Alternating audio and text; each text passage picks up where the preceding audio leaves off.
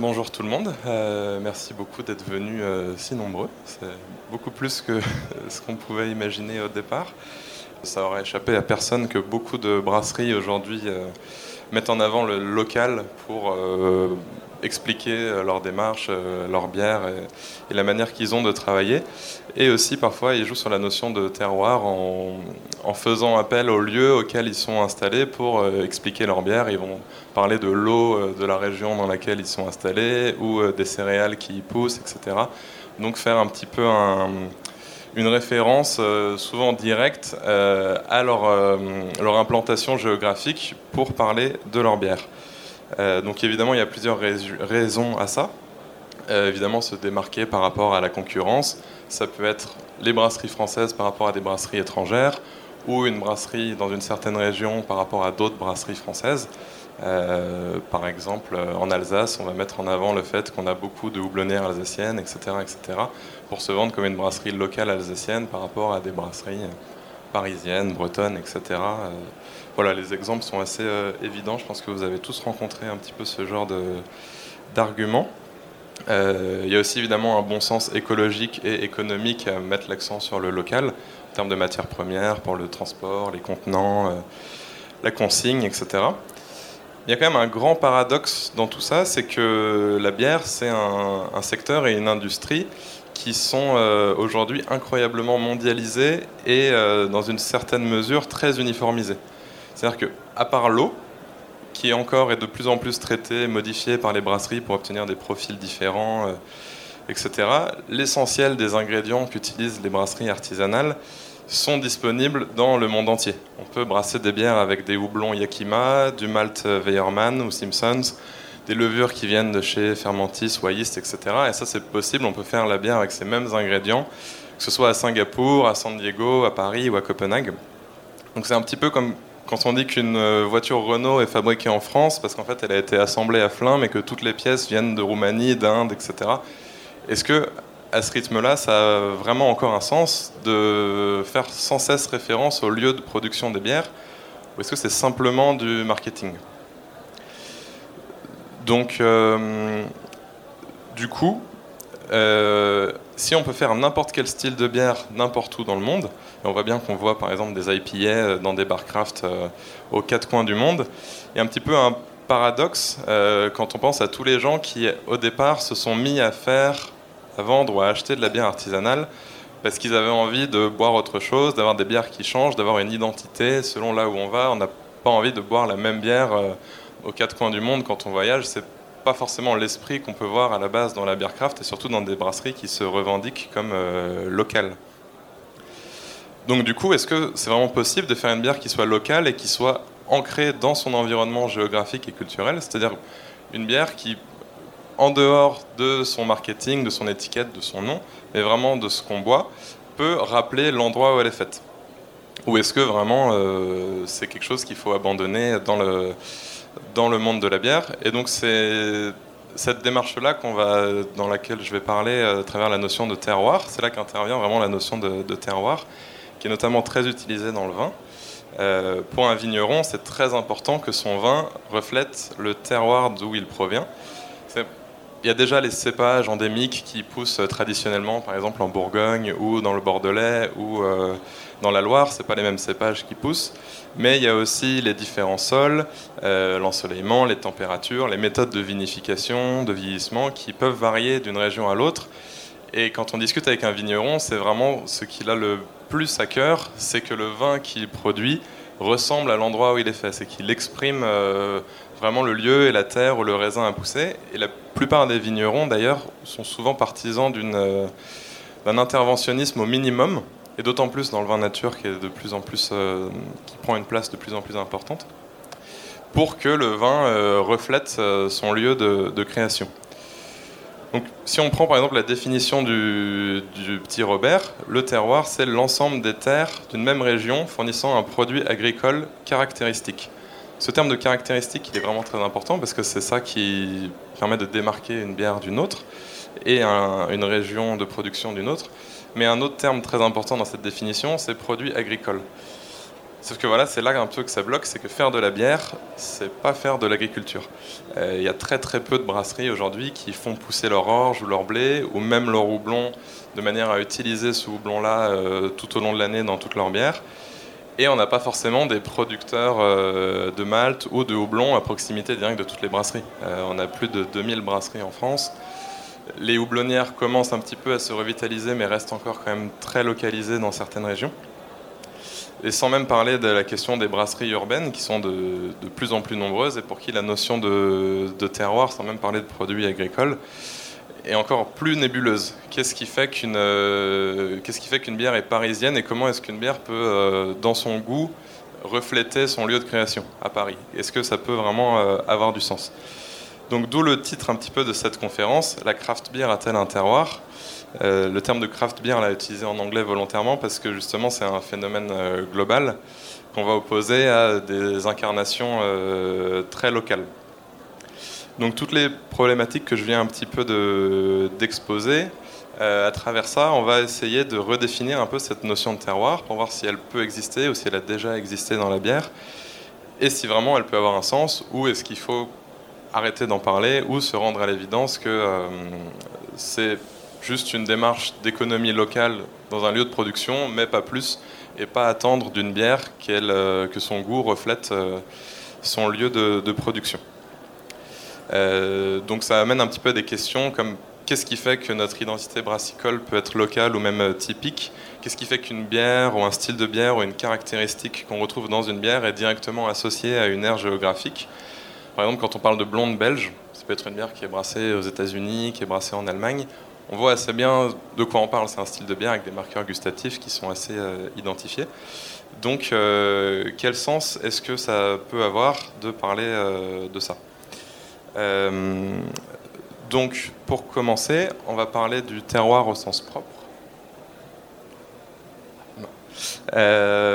et donc, discuter un peu de tout ce qui est ingrédients et environnement et leur rapport à la production de bière la plupart des styles de bière qui existent aujourd'hui, si vous faites un petit tour dans le festival, euh, sur les petites affiches, il y a des, dizaines, euh, pas une centaine, mais presque de styles de bière différents qui sont marqués sur des petits écriteaux.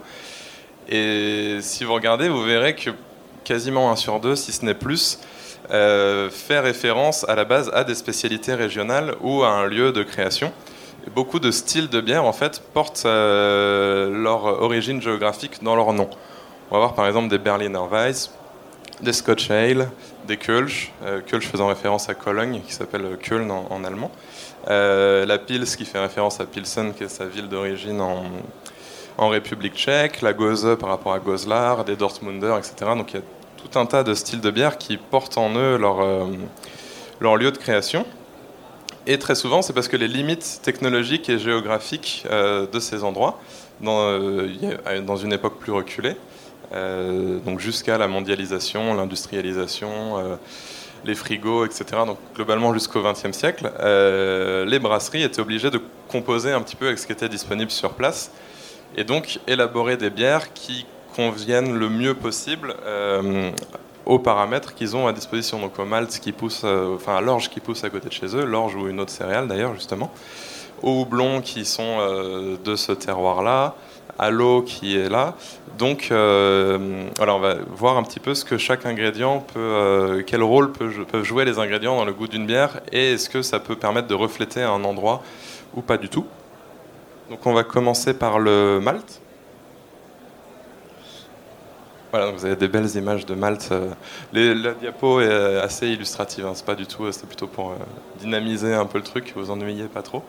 donc, est-ce que le Malte peut refléter un petit peu un, terroir ou un lieu de création pour une bière? Il y a des exemples assez connus, par exemple, on parle souvent du Malte tchèque. qui est connu pour être beaucoup moins modifié que d'autres variétés occidentales, notamment les maltes allemands ou anglais. C'est-à-dire qu'il a un petit peu moins d'enzymes et qui va transformer de manière moins simple tous les amidons en sucre fermentescible. Et donc les maltes tchèques sont connus pour laisser beaucoup de saveurs, beaucoup de sucre résiduel dans les bières qui les utilisent, ce qui serait une des caractéristiques les plus marquantes des lagers tchèques euh, par rapport à d'autres lagers qu'on peut trouver notamment euh, en Allemagne. Donc ça, c'est un exemple un petit peu de, comment le malt peut influencer le profil d'une bière, en tout cas l'origine du malt. Donc là, derrière moi, vous avez des images de malterie traditionnelle tchèque. Euh, où on voit par exemple que le malt est toujours dans les malteries artisanales en République tchèque, le malt est toujours malté au sol, euh, retourné à la main, enfin avec un petit râteau, mais on passe quand même euh, à la main pour les 2-3 premiers jours de maltage, etc. C'est des méthodes qui sont assez ancestrales et qui participent beaucoup à la touche vraiment typique des bières tchèques. si vous avez l'occasion de vous rendre en République tchèque, vous verrez que les, une pils tchèque a vraiment pas le même goût que la plupart des pils brassées avec des céréales venant d'ailleurs, c'est quelque chose d'assez euh, frappant. Euh, on a aussi parfois des céréales qui, le type même de céréales utilisées peut refléter le terroir d'origine d'une bière. Par exemple, l'utilisation du riz en Asie, sans même parler du saké qui, en théorie, pourrait être décrit comme une bière de riz. Euh, mais l'omniprésence du riz en Asie fait qu'on a là un, marqueur un petit peu typique de, l'origine ou le maïs aux États-Unis, qui historiquement peut être vu aussi, pareil, c'est des, grandes cultures de maïs. Euh, ça, fait un petit peu un clin d'œil au, lieu d'origine des bières. A aussi toutes les variétés d'orge, entre le maris sauteur, le barque, les orges à deux ou ciron, etc. Bon, je vais pas rentrer dans le détail euh, biologique des différentes variétés de malt, c'est pas forcément euh, passionnant. Mais en tout cas, l'existence aujourd'hui dans certains pays d'agriculteurs qui peuvent continuer à cultiver des variétés d'orge spécifiques et l'existence de malteries artisanales qui proposent un petit peu des alternatives aux grandes malteries mondiales euh, qui sont assez connues, euh, ça peut permettre de euh, faire du malt un facteur d'identité locale et un facteur de goût assez, assez typique. Par exemple, avoir du malt tchèque, de malterie artisanale tchèque, en dehors de la République tchèque, c'est assez compliqué. c'est des petites productions qui évidemment vont d'abord aux, brasseries locales en plus, souvent, si on veut s'en procurer, il faut parler tchèque. Euh, c'est déjà un handicap euh, assez important à surmonter. Euh, et pour des solutions évidentes de, facilité, des commandes en gros, etc., on ne peut pas forcément utiliser du malt tchèque dans toutes ces bières quand on a une brasserie parisienne, par exemple. Donc, donc voilà, encore un, élément qui, pour l'instant, en tout cas, d'une certaine manière, si on, si on veut le mettre en valeur, et dans certaines régions où c'est possible, peut être un facteur d'identité gustative. Le houblon, maintenant, est aussi un facteur assez, euh, assez évident, euh, notamment parce que le houblon, c'est une plante qui, par sa culture, peut rappeler beaucoup d'aspects du, vin. Euh, il y a un grand nombre de variétés, il y a des caractéristiques différentes selon les endroits où il est cultivé, etc. Donc, toutes les variétés de houblon peuvent rappeler un petit peu les cépages de raisin qui, selon où ils poussent, en fait, un sauvignon blanc cultivé en Nouvelle-Zélande ou dans la Loire va pas du tout donner les mêmes choses. Donc on voit assez bien le lien entre, euh, entre terroir et culture du, houblon. On arrive assez bien à distinguer euh, un houblon anglais d'un houblon tchèque ou d'un houblon américain au nez, c'est assez, euh, assez évident. essayez de faire une New England IPA avec du houblon tchèque, vous ne serez pas forcément ravi du résultat. ou même du cascade, si on, si on, compare du cascade américain, du cascade allemand, du cascade français, on voit que les, les marqueurs gustatifs sont quand même assez différents. On a d'ailleurs des grandes houblonnières, des grandes régions de houblon qui se sont développées euh, ces dernières décennies. Évidemment, les houblons américains, aussi les houblons néo-zélandais. Euh, ça fait que les microbrasseries de ces deux pays-là ont facilement réussi à créer des styles typiques de ces régions. C'est-à-dire qu'il ne faut pas oublier que, par exemple, l'IPA, ou même la New England IPA un peu plus tardivement, sont à la base des spécialités régionales de brasseries qui avaient à proximité immédiate des variétés de houblon ultra aromatiques, ultra fruités, qui au départ n'étaient pas forcément disponibles dans le reste du monde. Ces styles-là ont eu un succès tel que depuis tout le monde dans le monde entier veut acheter du mosaïque et du citra. Mais euh, mettons par exemple en 2005, si vous vouliez boire ce genre de bière, c'était de fait une spécialité typique de la côte ouest euh, aux États-Unis et euh, quelque chose d'assez particulier qui n'existait pas ailleurs qui reflète vraiment cette culture agricole. Donc là, on, retombe vraiment sur la base d'agriculture dont on a parlé au, départ. le fait est qu'aujourd'hui, c'est plus vraiment des styles qu'on peut considérer comme terroirs, mais il y a quand même une raison s'ils sont nés à ces endroits-là et si ces brasseurs-là ont exploré des styles de bière qui mettaient bien en valeur cet ingrédient-là plutôt que du malt ou plutôt qu'une certaine souche de levure, parce qu'en fait, euh, vraiment leur atout local et issu du terroir, c'était les différentes variétés de, de houblon. Et encore aujourd'hui, ils profitent d'approvisionnement facilité pour certaines variétés de houblon. Les brasseurs américains peuvent avoir les houblons les plus frais, ils peuvent aller les choisir sur place dans la vallée de etc. Donc ça fait qu'il y aura toujours un léger avantage d'une euh, brasserie installée euh, dans l'Oregon par rapport à une brasserie installée à Singapour pour faire de la double. Euh, donc c'est un, élément qui tend à s'effacer parce que le houblon s'exporte beaucoup, et notamment le houblon américain, mais qui joue quand même encore un, petit rôle. Un autre exemple, un autre, pour passer à un autre ingrédient, l'eau. C'est évidemment un... Voilà, on a une belle image d'eau. Donc c'est. C'est de la bière, hein C'est de la bière, pas de l'eau. Hein c'est oui, bah c'est de, bah de l'eau avec des céréales et du houblon dedans. Euh, c'est un, des éléments qui est le plus souvent cité comme étant très influent sur le brassage dans une région donnée. L'eau a une vie avant d'arriver dans la cuve d'une brasserie. Elle passe par différents euh, souterrains, par différentes rivières, etc. Et donc ça donne des profils d'eau qui varient beaucoup selon les, les régions. Euh, en fonction du pH, de l'interaction avec les houblons, etc. On ne peut pas faire les mêmes styles de bière euh, selon le profil d'eau qu'on a, en tout cas sans le modifier. On parle souvent par exemple du profil d'eau qui est très différent à Pilsen par rapport à Dublin ou à Londres. Le fait que l'eau de Pilsen étant très douce, elle avait un pH assez bas, qui permettait de mettre en avant des maltes très clairs, et donc a donné la naissance de la Pils, qui est un style de bière très délicat, avec des grains qui sont euh, vraiment pas torréfiés du tout alors que l'ajout de malt torréfié sur une eau de ce profil-là aurait donné une acidité, un côté acre assez, euh, assez désagréable.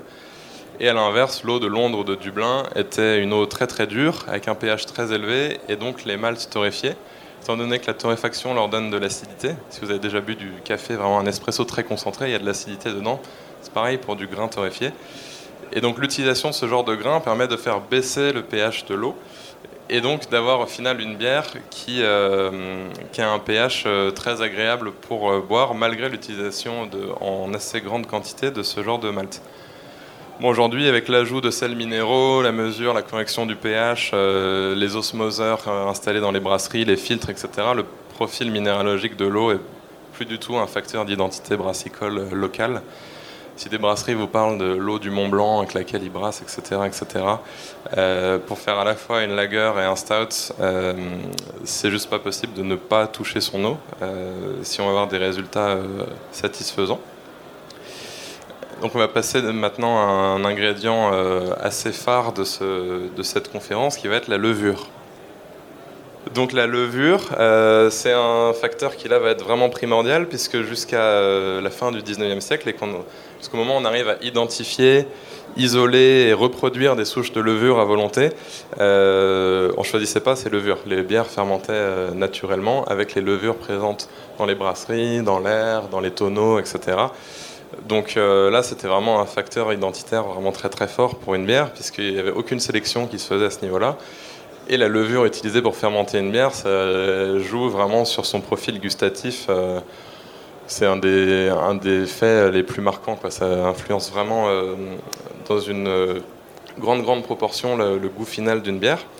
Et d'ailleurs, beaucoup de souches de levure portent le nom de leur origine géographique. Si vous, allez sur euh, Brouland et puis que vous regardez différentes souches de levure pour acheter des petits sachets de levure, vous allez voir de la Munich Classics, de la California Common, de la London Ale, de la Belgian Saison, de la French Saison. Donc là, on a les origines des levures qui sont vraiment très clairement identifiées euh, et associées aux, souches des levures.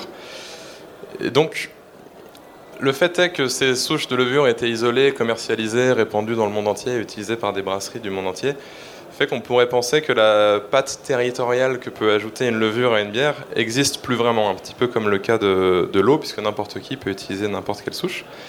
C'est effectivement vrai pour la plupart des brasseries, euh, puisque plus de 95% des brasseries euh, dans le monde aujourd'hui utilisent des souches de levure qui ont été isolées et cultivées en laboratoire pour des raisons évidentes de régularité des bières, de contrôle des densités, de ne pas avoir des fûts qui moussent, d'avoir des bières qui sont assez prédictibles dans la, production.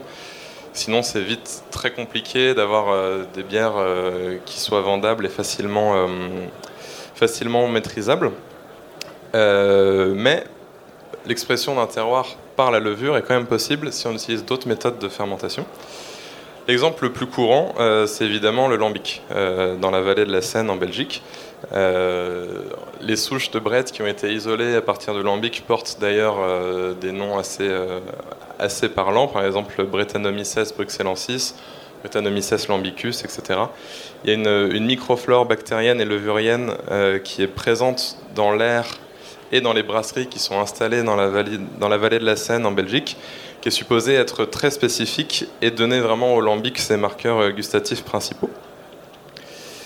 Euh, et donc il, est évident que la fermentation spontanée, ou toute fermentation à partir de levures sauvages ou indigènes, participe à donner à la bière un caractère spécifique qui est très difficilement imitable dans la mesure où c'est des levures qui ne sont pas reproductibles euh, à volonté. Euh, cela dit, il ne faut pas non plus tomber dans des exagérations romantiques comme peuvent le faire certains défenseurs des bières belges et notamment du lambic.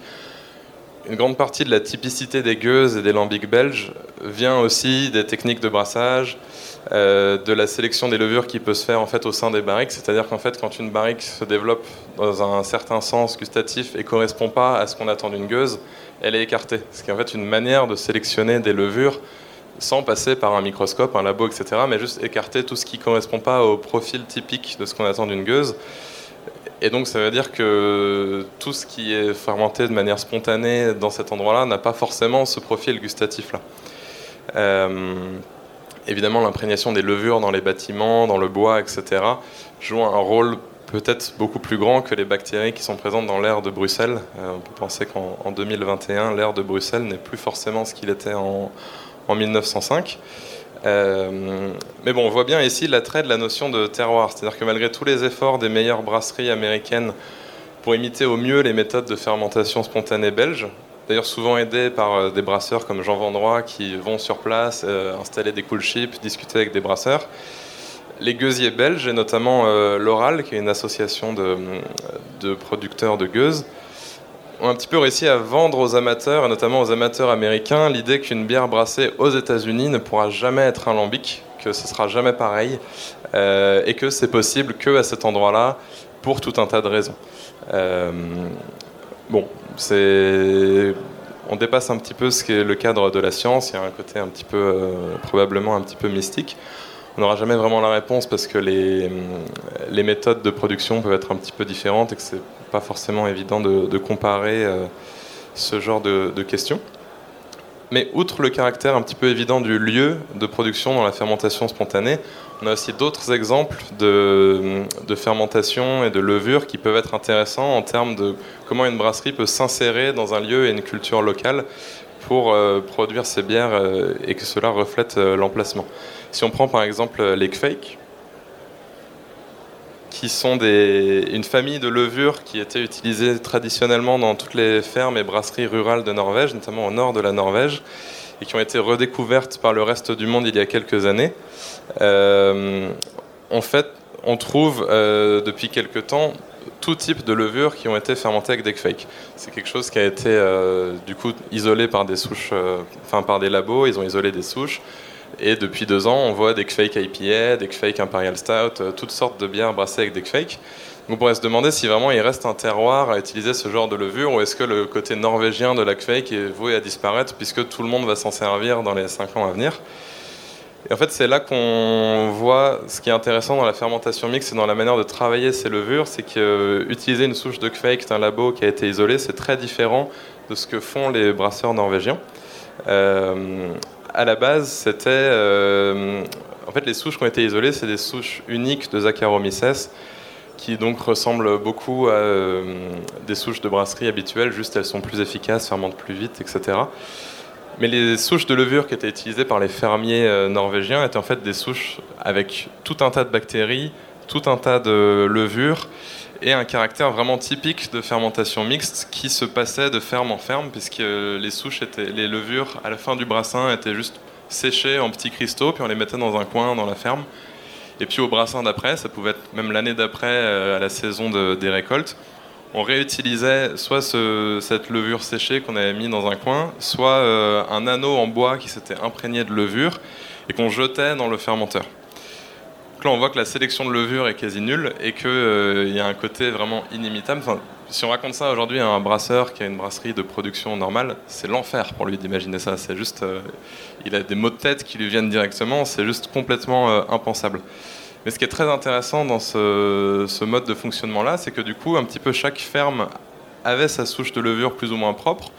Ou, par exemple, quand elle avait tourné, on allait demander à la ferme d'à côté de donner un petit peu de levure puis on la réutilisait, on la réutilisait, et les levures mutent d'elles-mêmes et développent un profil très particulier. Euh, la personne qui a contribué à remettre beaucoup en valeur les Kveik, c'est Lars Marius Gerschel, donc qui est un, Norvégien, qui a fait un travail incroyable de recensement de souches de levure. Et donc sur son site, euh, bon, le, la carte est interactive sur son site, et en fait vous pouvez voir répertorier toutes les souches de levure qu'il a trouvées qu'il a trouvé et qu'il a analysées. Et en fait, avec chacune des caractéristiques différentes, des souches différentes, parfois on a des bactéries, parfois non, euh, et des fois vraiment des familles de levures très différentes. Par exemple, pour la Norvège, vous voyez qu'on a des points verts et des points rouges qui correspondent à deux euh, grandes familles différentes, avec notamment pour les points rouges la présence de bactéries qu'on n'a pas du tout sur les points verts. Et il y a quand même une petite euh, unité géographique sur les, les souches vertes, c'est quand même très rassemblé sur le, le nord-ouest de la Norvège, alors qu'en Lituanie et en Lettonie, on a d'autres types de souches fermières qui n'existent pas du tout dans les, autres pays.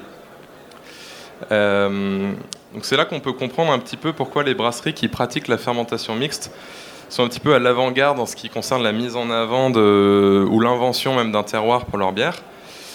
D'une part parce que la plupart des brasseries qui font de la fermentation mixte ont une proximité assez immédiate avec le monde du vin que ce soit par le profil gustatif des bières qui est marqué par beaucoup d'acidité, euh, les temps très très longs de fermentation, en fait les temps de production d'une fermentation mixte sont beaucoup plus proches de ceux d'un vin que de ceux d'une brasserie habituelle qui va faire de la pale ale ou, de l'IPA. Et aussi évidemment l'utilisation de barriques qui sont souvent des anciennes barriques de vin, ce qui fait qu'il y a beaucoup de connexions entre fermentation spontanée, fermentation mixte, levure sauvage et euh, vin. Il y a aussi une autre raison qui peut faire que la fermentation mixte peut être un petit peu pionnière sur l'exploration du terroir et des produits euh, locaux. C'est qu'il n'y a pas le même souci de stériliser et de processer tout ce qui va rentrer dans la bière pour éviter les contaminations. Donc on peut utiliser des fruits frais, on peut utiliser des plantes qu'on est allé ramasser, etc. Et en fermentation mixte, en général, on considère que ça va participer justement au profil de la bière. Alors que dans une brasserie classique, euh, bah, si on veut ajouter par exemple des pêches ou des abricots, on va les stériliser avant pour pas euh, que la bière devienne trop euh, imprévisible dans son développement et avoir un produit assez, euh, assez stable. Parce qu'on peut pas forcément se permettre de faire un an de vieillissement en barrique ensuite pour que tout se tasse et qu'il n'y ait plus aucun, aucun danger. Il y a quand même aussi une proximité philosophique qui vise à faire en fermentation mixte qu'une bière ressemble à son berceau géographique. L'utilisation de levures sauvages et de levures indigènes qu'on est forcé de s'intéresser à son environnement et à l'explorer pour l'utiliser dans la, bière. Donc là, par exemple, un, exemple très intéressant, euh, c'est euh, un projet qui a été lancé par une brasserie qui s'appelle Firestone Walker aux États-Unis, qui est installée en, Californie, qui en 2017 a lancé donc le Terroir Project. En fait, le principe pour eux, ça a été de réunir 11 brasseries de 5 pays différents ils ont imposé à toutes les brasseries une même recette, une même durée de vieillissement barrique, et de faire une co-fermentation de mou de bière et de raisin, avec pour tout le monde le même ratio raisin-bière. La seule différence et le seul euh, critère euh, différenciant entre toutes ces brasseries, c'était que chaque brasserie devait utiliser du raisin qui venait de moins de 100 miles autour de la brasserie ont participé à ce projet des brasseries comme Jester King, Wild Beer Co., The Brewery, Arizona Wilderness, Side Project, Del Ducato, Wildflower. Dans cette liste-là, vous avez des brasseries qui sont euh, au Texas, dans l'Arizona, en Californie, en Angleterre, euh, en Australie, en Italie. Et euh, le but étant que le raisin et surtout les levures indigènes présentes sur le raisin permettent au terroir de s'exprimer dans cette bière-là, comme euh, les vignerons euh, souhaitent eux mettre en valeur le terroir dans leur vin. Euh, une dernière approche au niveau des ingrédients, après la levure, ça peut être l'ajout de plantes ou d'épices. Ça peut être des plantes endémiques qu'on utilise traditionnellement dans telle ou telle région, qui font qu'une bière est très rapidement associée à un lieu par exemple toutes les bières nordiques qui jusqu'à récemment étaient systématiquement brassées avec de l'eau infusée aux branches de genévrier, ou bien même filtrées à travers les branches de genévrier. On a un exemple assez, assez marquant, c'est pas quelque chose qu'on pourrait imaginer faire dans des endroits où il n'y a pas ce genre d'arbres par exemple. une brasserie qui est très intéressante à ce niveau-là, c'est la brasserie Scratch Brewing, qui est dans l'Illinois, qui elle est spécialisée dans la récolte d'ingrédients sauvages autour de la brasserie. Ils ont tout un ensemble de règles qui, euh, décrit un petit peu leur production. Ils se limitent à utiliser que des maltes de la malterie la plus proche ou des céréales non maltées de leur ferme ou des fermes qui sont à proximité directe. Ils utilisent que du houblon cultivé sur place ou de la houblonnière la plus proche d'eux. Et souvent, ils remplacent le houblon par des plantes qui sont soit cultivées, soit récoltées euh, sur le domaine qui est autour de, de, la brasserie. Et tout est fermenté soit avec leur euh, culture de levure maison, soit avec des levures sauvages. Du coup, ça fait qu'ils brassent pas de style d'autres euh, régions du monde. Par exemple, ils vont pas euh, faire euh, une, Munich Dunkel ou etc. Aussi, ils s'en inspirent. Ils vont pas du tout les appeler comme ça. Parce que le but, c'est vraiment de se réapproprier d'autres cultures brassicoles, mais de les inscrire dans le lieu où, où, vit la brasserie et, et, de, faire, de créer une interaction avec ce qui l'entoure. Euh, ils utilisent aussi de l'eau qui pour le coup vient d'un lac et qui, euh, qui, est tout proche et qui ne modifie pas, outre des petits ajustements de, pH. À ce sujet-là... Si, c'est euh, Non, mais il manque une diapo, donc t'inquiète. la brasseuse et copropriétaire de Scratch Brewing a écrit un livre qui est très intéressant qui s'appelle Keeping the Farm in Farmhouse Beer. C'est un petit, un petit manifeste d'une vingtaine de pages où ils, expliquent un petit peu euh, toute leur manière de procéder et comment d'autres brasseries dans le monde peuvent s'en inspirer pour faire des bières qui leur ressemblent euh, et se rapprocher un petit peu des origines euh, fermières du brassage à, l'origine. bon, maintenant qu'on a vu un petit peu comment les ingrédients pouvaient jouer un rôle dans le terroir, on va s'intéresser un petit peu plus à la partie culturelle ou historique et au savoir-faire qui qui peuvent influencer le profil d'une bière. Vous avez plein de barriques derrière moi, c'est très beau. Euh, il y a des styles de bière qui sont brassés dans le monde entier. Euh, mais pour lesquels euh, certaines interprétations, elles sont brassées dans leur région d'origine, restent assez inégalables avec un goût qui est très difficilement imitable. Je parlais tout à l'heure des lagers tchèques. Bah, typiquement, on peut avoir bu des lagers toute sa vie. Le jour où on va en République tchèque, il se passe un truc qui ne se passe pas ailleurs, ou alors vraiment dans très très peu d'endroits. Euh, c'est aussi vrai, par exemple, euh, si on parle de porteur, un porteur servi au casque, quand on le boit, peu importe où il est produit, on pense forcément tout de suite à, l'Angleterre. Pourtant, a priori, en théorie, sur ce genre de bière, rien n'empêcherait de recréer cette expérience dans d'autres endroits euh, que l'Angleterre ou la République tchèque. Alors comment expliquer que même si les mêmes ingrédients sont utilisés et que les recettes sont disponibles, on a quand même cette pâte typique qui peut être parfois assez inimitable a déjà les méthodes de brassage. Par exemple, en Allemagne ou en République tchèque, pour faire des lagers, on utilise un système d'empattage qui s'appelle la décoction, qui est assez long, assez fastidieux, qui nécessite tout un ensemble de cuves qui ne sont pas forcément utilisées dans d'autres salles de brassage dans d'autres régions. Et il se trouve qu'en Allemagne et en République tchèque, les salles de brassage sont faites pour ça, que les brasseurs savent faire, et que c'est très difficile d'imiter une vraie lager à l'allemande ou à la tchèque avec une double ou une triple décoction. Un petit peu pareil pour le, le turbide mash des lambics belges. Une grosse partie du caractère d'un lambic vient en fait de la méthode d'empattage euh, qui euh, rentre en interaction avec les brettes et les levures sauvages et en fait va permettre au style euh, très particulier du lambic d'être mis en valeur par la fermentation spontanée. Et en dehors de ces pays, en fait, 90% des brasseurs pros ont jamais fait de décoction de turbide mash euh, et même s'ils savaient, ils ne pourraient pas le faire parce que leurs salles de brassage en général ne sont pas faites pour ça. On n'achète pas une salle de brassage euh, selon des méthodes qu'on ne va pas utiliser ou qu'on ne sait pas utiliser. Donc euh, il faut avoir des fermenteurs qui sont adaptés selon les, levures. Par exemple, si on veut faire de la fermentation ouverte pour les effets Weizen, etc il y a tout un ensemble de, choix déterminants qu'on fait quand on achète de l'équipement, qui fait qu'on ne peut pas forcément reproduire n'importe quel style de bière, même si on a les ingrédients, parce qu'il y a toute une méthode et un, matériel qui va avec. Euh, si on pense par exemple au lager en, Franconie, donc euh, dans la région autour de Bamberg, il y a un style de lager qui s'appelle les Zeugel, qui sont en fait des lagers traditionnels qui sont passés en cool chip. Donc non, ce n'est pas une photo de chez Cantillon, c'est bien un bac de refroidissement à l'air libre, mais pas du tout pour de la fermentation spontanée, pour faire des lagers, qui est un des styles de bière les plus clean et les plus maîtrisés du monde, mais avec un système de refroidissement qui date en fait du Moyen Âge et qui est toujours utilisé dans ces brasseries-là et qui peut euh, jouer un petit peu sur le profil de fermentation, sur la manière dont euh, le mou va être refroidi, etc. Ça peut influencer. Euh, si je repars un petit peu sur la Belgique, en, parlant de, cool chip, il y a aussi par exemple toute une tradition d'assemblage et de coupage des barriques en Belgique, avec les saisons à une certaine époque ou avec les lambics, qui fait qu'il y a par exemple un savoir-faire aussi qui s'accumule de génération en génération euh, que bah, forcément, euh, quand on a appris à brasser euh, avec au coin de la rue Cantillon, aux Trois Fontaines, etc., goûter des barriques, assembler, faire du coupage, c'est un, savoir-faire qui fait partie des, compétences évidentes que doit avoir un brasseur, ce qui n'est pas du tout le cas en Angleterre ou en Allemagne, c'est quelque chose qu'on n'apprend pas du tout. et donc ça, ça joue forcément sur les bières qu'on est capable de faire et euh, sur les choses qu'on a envie de faire, parce qu'on n'a pas forcément les mêmes idées selon ce qu'on a, ce qu'on a appris. Euh, donc euh, voilà, il y a aussi un côté culturel qui fait qu'on n'attend pas forcément les mêmes choses d'une bière selon là où on est.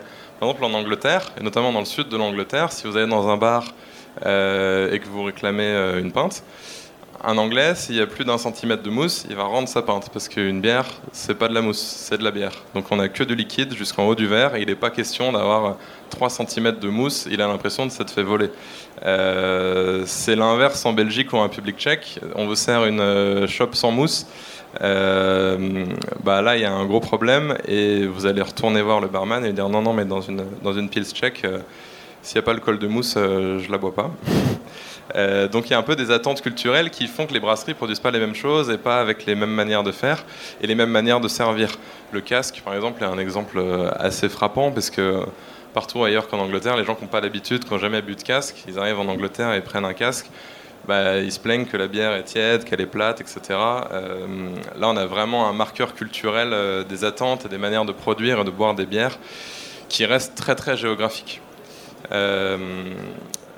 Donc on a euh, une, sorte de terroir qui influence de manière assez évidente les bières qu'on a l'habitude de, boire.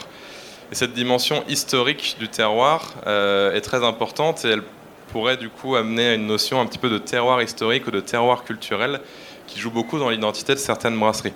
Si on pense par exemple euh, à la brasserie Carnel à Londres, que vous connaissez probablement, ou juste à côté la brasserie Hanspach et Hobday, ces deux brasseries londoniennes qui se sont fait un petit peu une spécialité de recréer des bières brassées autrefois à Londres, et souvent à partir de recettes retrouvées dans des archives d'anciennes brasseries locales. Donc par exemple pour euh, l'Imperial Brown Stout euh, de Kernel, ils sont allés chercher une recette de la brasserie Barclay Perkins euh, et d'un Imperial Stout qui était brassé dans cette brasserie à Londres en 1856 où ils ont aussi l'Export Stout 1890, qui est une recette d'une autre brasserie londonienne, avec un usage très intensif de London Brown Malt, qui est un malt très typique de Londres, fabriqué par les malteries du coin. Et donc là, on a vraiment une typicité locale qui va puiser vraiment dans l'histoire brassicole d'un environnement géographique qui est assez difficile à reproduire ailleurs ou qui en tout cas paraîtrait beaucoup plus euh, hors sol.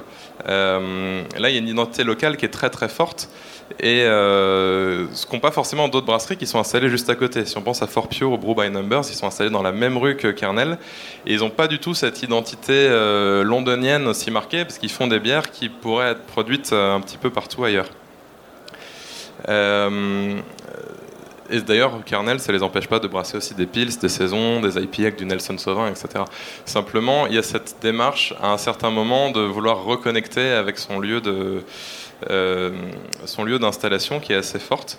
Et d'ailleurs, pour des gens comme euh, Lars Marius Gerschel, donc, qui est le Norvégien dont je vous parlais, euh, qui a beaucoup travaillé sur les brasseries fermières, pour lui, le respect de la tradition brassicole et des méthodes de brassage régionales, c'est en fait quelque chose de beaucoup plus important pour déterminer l'identité d'une brasserie que l'origine des ingrédients qu'elle utilise. il considère qu'une brasserie urbaine qui en fait brasserait des bières traditionnelles norvégiennes à la façon des fermes d'antan, avec du matériel similaire, une même manière de travailler la levure, etc., aurait toute légitimité à se considérer comme une farmhouse brewery et appeler ses bières euh, Vossa ou autre style traditionnel, alors même qu'elle est implantée en plein Oslo, que c'est pas du tout une ferme, etc. Mais qu'il y a cette approche dans la méthode, dans la manière de travailler, où là on retombe beaucoup plus dans l'artisanat que dans l'agriculture, qui peut quand même nous rattacher à un certain terroir et à une identité euh, assez forte. Euh, donc, euh, donc voilà un petit peu ce qu'on pourrait appeler le terroir culturel. Donc à partir de tout ça, euh, quelles peuvent être les démarches actuelles pour trouver un petit peu son terroir? Parce que toutes les brasseries ne sont pas forcément implantées dans des lieux d'histoire brassicole très riches ou de zones de production vraiment très riches. Et donc, euh, qu'est-ce qui peut être fait pour, pour essayer de recréer un peu ce côté-là, de se trouver une identité, de démarquer un petit peu et qu'on ne boive pas la même chose tout le temps, partout, peu importe où on va donc voilà, donc s'inventer un, terroir, c'est un peu le titre de cette euh, dernière partie. Euh, c'est pas forcément évident de vouloir relier sa brasserie à une identité locale, euh, et c'est pas forcément la démarche que souhaitent euh, suivre toutes les brasseries. Mais pour celles qui s'engagent dans cette voie, il y a différentes démarches qui sont possibles. J'ai parlé tout à l'heure par exemple de scratch brewing. des exemples comme Jester King ou Forest and Maine aux États-Unis sont des brasseries qui ont des démarches très intéressantes d'aller cultiver, récolter des levures sauvages qui sont cueillis sur leurs arbres euh, ou à proximité de la brasserie. Un autre cas intéressant qui est assez drôle parce que c'est pas du tout un style de bière conçu comme euh, traditionnel ou authentique, c'est la Florida Weiss, qui est un style, en fait, une Berliner Weiss euh, gavée de fruits, un style de bière qui est devenu très à la mode, qui n'est pas toujours appelé comme ça, mais si vous allez voir sur Untapped, il y a une catégorie Florida Weiss, donc bon, c'est un, un, vrai style. Et en fait, c'est un style qui a été évidemment importé de la Berliner Weiss, qui a été plus ou moins créé par la brasserie J. Wakefield en Floride, mais là avec une spécificité de la Floride, c'est-à-dire qu'il y avait une énorme abondance en fruits locaux et notamment en fruits tropicaux, qui fait que euh, on peut très bien se réapproprier ce style qui vient de l'autre bout de la planète, mais avec les ingrédients qu'on a sur place, a une manière de faire qu'on a euh, sur place. Et donc le, terme de Florida Vice peut avoir un sens dans cette mesure-là. Après, euh, une brasserie au Danemark qui va appeler sa bière Florida Vice parce que les Américains font pareil, euh, avec des fruits importés parce qu'au Danemark, il n'y a pas de fruits de la passion. Voilà, dans quelle mesure est-ce que ça a encore du sens? Je vous laisse un petit peu en, juger. Après, si on s'intéresse à des exemples un peu plus proches que nous, pour pas parler toujours des États-Unis, il y a une multitude d'approches très intéressantes aujourd'hui développées par des brasseries modernes et artisanales hein, qu'on pourrait qualifier de craft plutôt que de traditionnelles, parce que les brasseries traditionnelles, on pourrait dire qu'elles puisent un petit peu naturellement dans leur, euh, dans leur lieu d'origine, de par leur histoire, si elles existent depuis très longtemps. C'est moins évident pour une brasserie craft qui vient de débarquer de dire bon bah on va vraiment réussir à s'insérer et à mettre en avant un terroir qui n'est pas forcément évident à, déceler. Donc comment est-ce qu'on peut faire pour mettre une localisation géographique au cœur de l'élaboration des bières? Euh, Si on prend par exemple l'exemple de la brasserie Schneeheule, qui est une des brasseries préférées de, Karim, mais il est, ah bah, il est parti, mais il revient. Euh, c'est une brasserie qui a été fondée en 2016 à, Berlin, avec, en se donnant pour objectif de faire renaître la Berliner Weiss traditionnelle qui avait un petit peu disparu. Aujourd'hui, les Berliner Weiss qu'on trouve le plus souvent sont en fait des interprétations modernes avec juste un, kettle sour, donc une méthode rapide de fermentation lactique. Euh, ou alors les versions allemandes industrielles qui là sont carrément pasteurisées et édulcorées avec des sirops de toutes les couleurs. Si vous êtes dans un bar à Berlin, vous demandez une Berliner Weiss, si c'est pas un bar craft, ils vont vous demander si vous voulez du sirop rouge ou vert. Ils vont vous donner une paille et attendez-vous à boire quelque chose de plutôt sucré. Euh, et donc la Berliner Weiss traditionnelle qui était faite en fermentation mixte avec des lactobacillus et des Brettanomyces directement en fermentation primaire, c'est quelque chose qui avait complètement disparu, qui n'existait plus à Berlin depuis les années 60-70. Et donc euh, Ulrike Gens, qui est la brasseuse et fondatrice de Schneeheule, euh, en fait, elle est récoltée des bouteilles de Berliner Weiss qui avaient été produites à Berlin dans les années 50 pour pouvoir cultiver les souches de levure et en fait euh, isoler notamment des souches de brette typiques des brasseries berlinoises qui sont différentes des souches de brette qu'on a pu isoler à Bruxelles ou ailleurs dans le monde. Euh, et donc reconnecter directement avec l'histoire brassicole de la ville, alors même que Berlin n'est pas du tout un lieu agricole, c'est vraiment une brasserie urbaine installée en plein milieu de la plus grosse ville du pays mais avec vraiment une manière de se reconnecter à cet endroit-là qui est vraiment porteuse de, sens. Une autre brasserie avec une démarche un petit peu similaire, toujours en, Allemagne, c'est la brasserie Kemker, qui fait elle aussi de la fermentation mixte depuis 2007 et qui s'est un peu spécialisée dans la recréation de styles historiques allemands.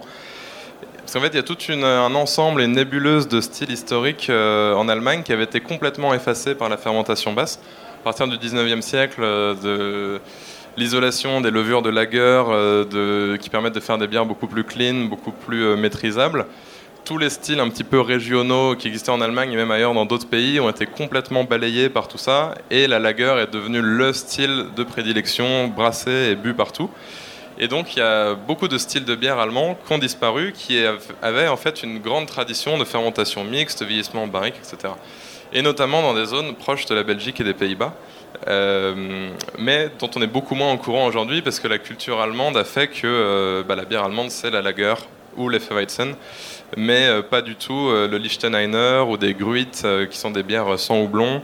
voilà. Et donc Kemker, c'est une brasserie qui est installée au, nord-ouest de l'Allemagne, à Münster, et qui s'est un peu spécialisée dans la réinvention de ces traditions brassicoles en allant chercher des styles en remontant au Moyen Âge pour voir ce qui était brassé à Münster à cette époque-là et remettre un petit peu en lumière ces spécificités régionales. Et il brasse avec des assemblages de plantes qui étaient beaucoup utilisés à l'époque pour le brassage, euh, pour euh, la pharmacologie, pour la cuisine. Euh, une démarche assez jusque boutiste puisque c'est une, brasserie norvégienne. déjà leur slogan c'est Beer with a sense of place. Donc le programme est déjà s'annonce la couleur tout de suite.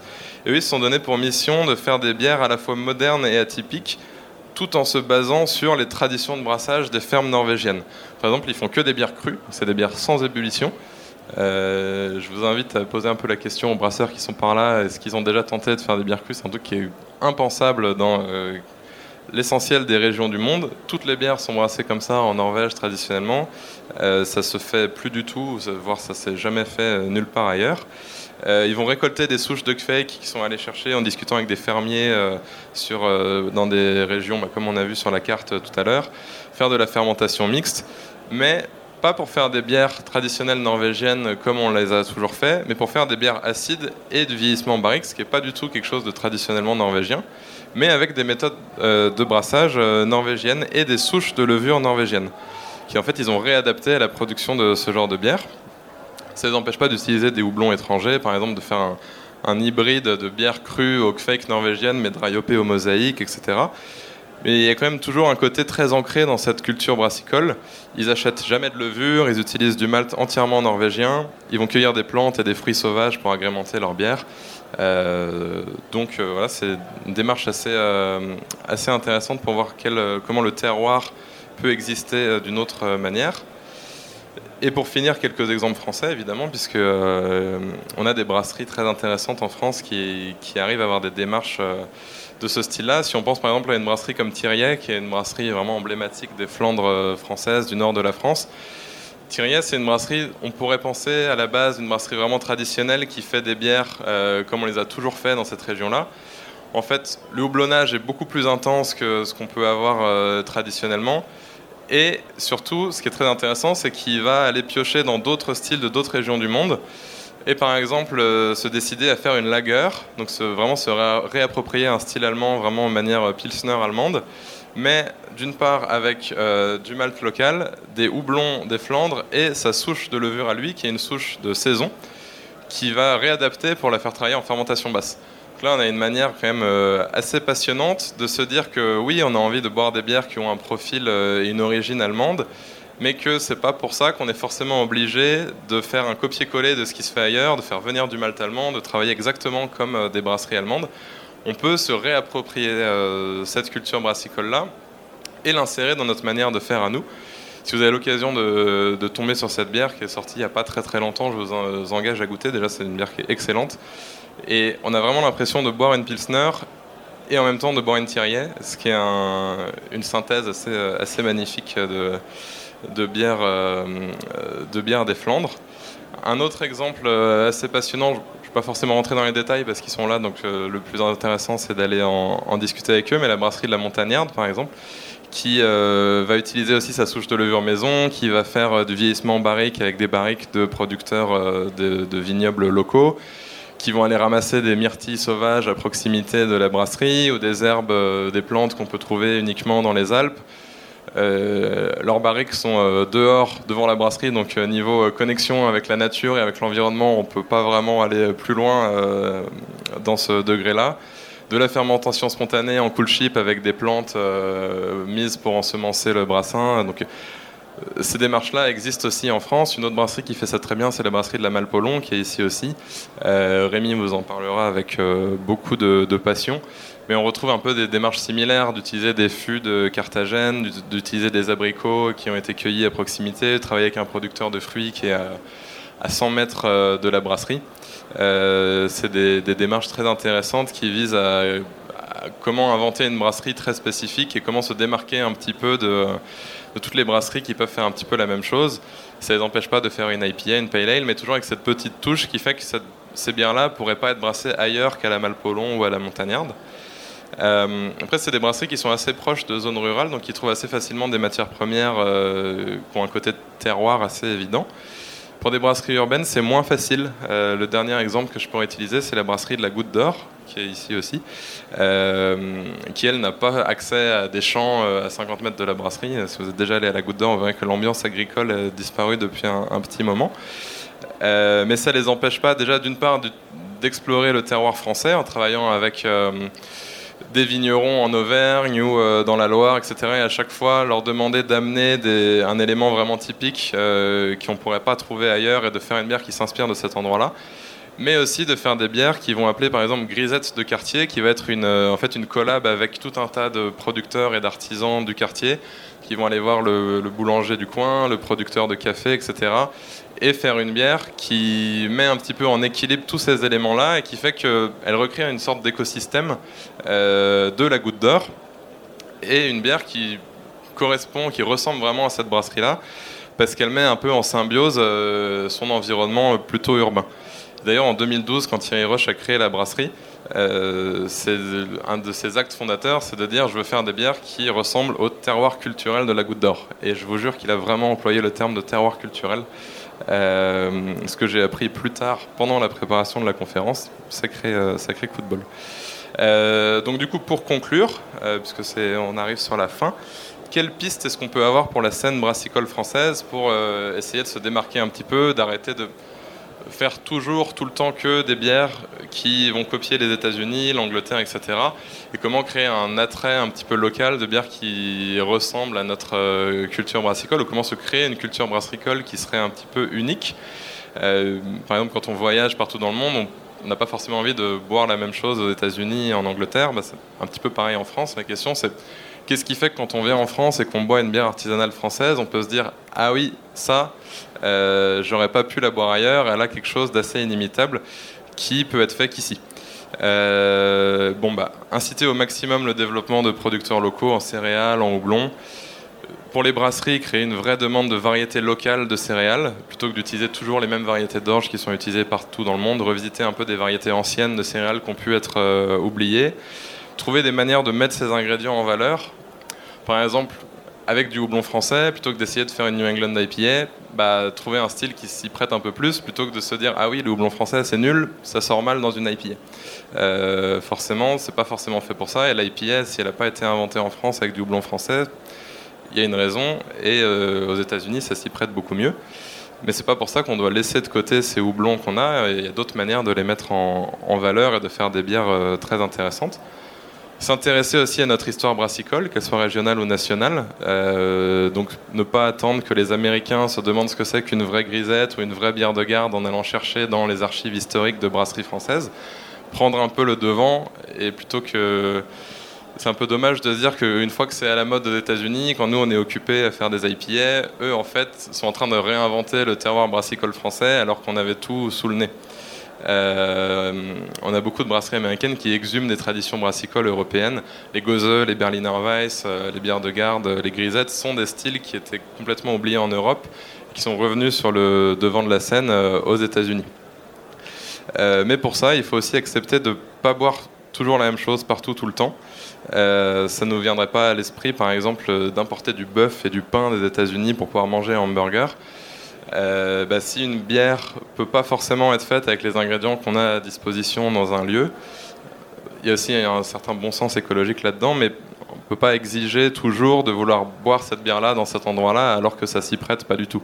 On va pas forcément vouloir manger du poisson frais euh, dans une région où il n'y a pas la mer. Euh, c'est un petit peu pareil pour, pour la bière. et surtout, bah, le plus important, c'est de soutenir au maximum les brasseries qui proposent des choses un petit peu différentes et originales pour leur permettre de continuer à faire ça et de creuser un peu plus dans cette voie. Donc voilà, je vous engage à aller explorer tout ça. L'occasion là est, est parfaite. Donc voilà.